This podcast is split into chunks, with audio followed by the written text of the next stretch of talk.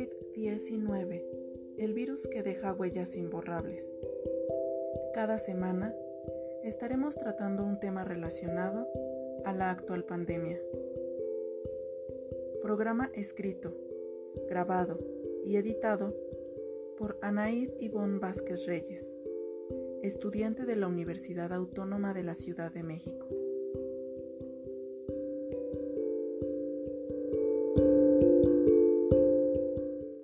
Hola, ¿qué tal? Espero te encuentres muy bien.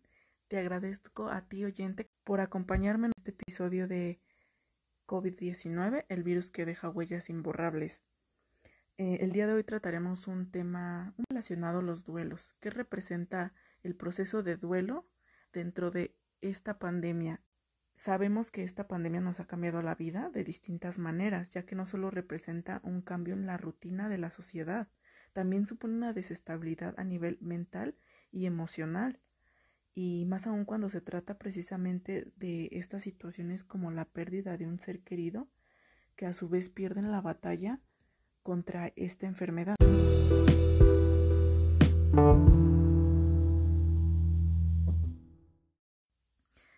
Y bueno, ¿qué te parece si empiezo a darte un dato interesante respecto a algo que encontré en la web? Aquí tenemos que, de acuerdo a un estudio del Colegio General de Psicología en España, ha determinado que la pandemia ha originado problemas psicológicos en la población por el impacto del COVID-19. Encontramos que los expertos apuntan a la depresión grave, ansiedad o una peor calidad de sueño como algunos de los efectos más frecuentes. Esto como consecuencia del cambio en la rutina diaria y la falta de socialización también la desestabilidad económica y pérdida de empleo. Desde luego, sumando a esto, la población que ha perdido a sus seres queridos a consecuencias de la enfermedad. Esto hace que esta persona enfrente el duelo de una manera distinta a como lo enfrentaría una persona que haya perdido algún familiar sin existencia de la pandemia, ya que de alguna manera con la pandemia pues no hay ese apoyo físico, no hay ese apoyo emocional directo de, de tus seres queridos. Y bueno, precisamente para entender un poquito más esta situación, voy a entrevistar a Erika Cruz. Erika Cruz es una persona que ha vivido la enfermedad muy de cerca, siendo cuidadora y portadora de esta enfermedad, y que para ella pues ha supuesto pérdidas importantes y lamentablemente irreparables.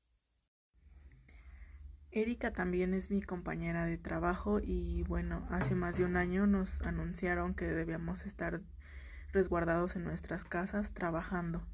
Eh, Erika, te agradezco mucho por haberte tomado el tiempo de concederme esta entrevista y desde luego tu testimonio. No, al contrario, agradezco por tomarme en cuenta. Y hablando sobre el tema que ya introduje anteriormente, eh, ¿cómo, ¿cómo fue para ti pues vivir el encierro?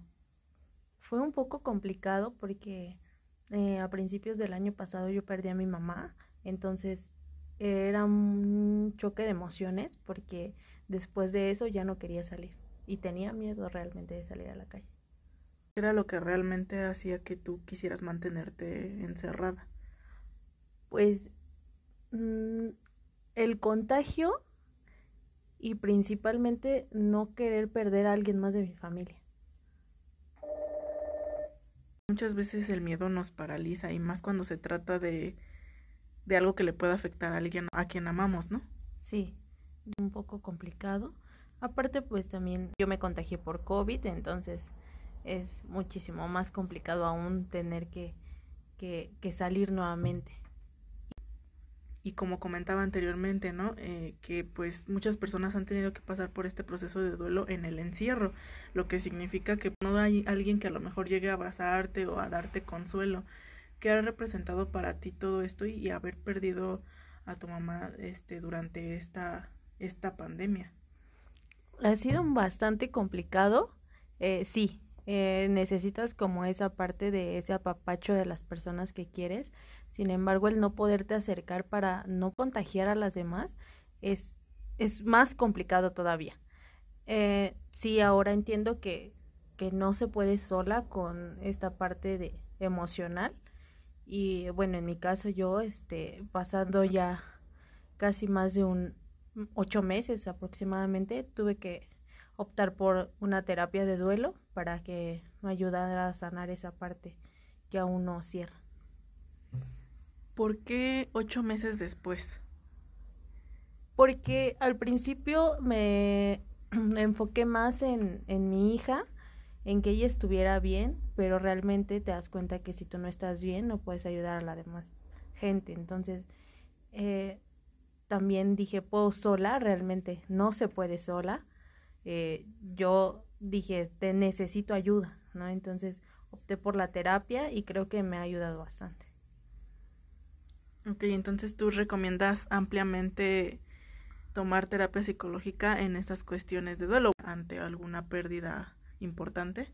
Sí, yo creo que el, el duelo no es eh, solamente perder a una persona o la muerte de alguien, sino el tener esa pérdida significativa en nuestra vida. el hecho también de haber perdido, no sé, un trabajo o amistades que, que ya no las vemos precisamente por la pandemia, es, pandemia es una pérdida.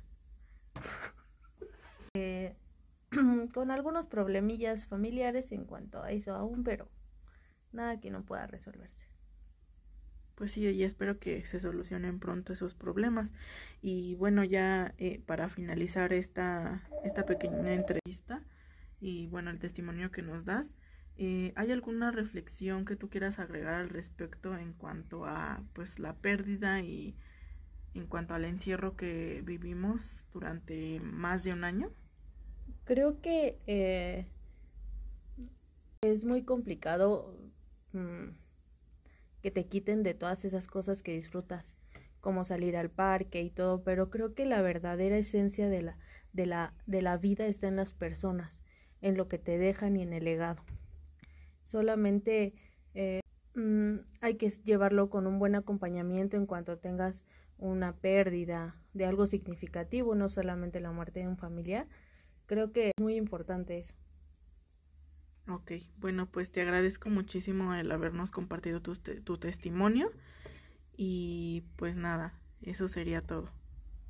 Gracias a ti.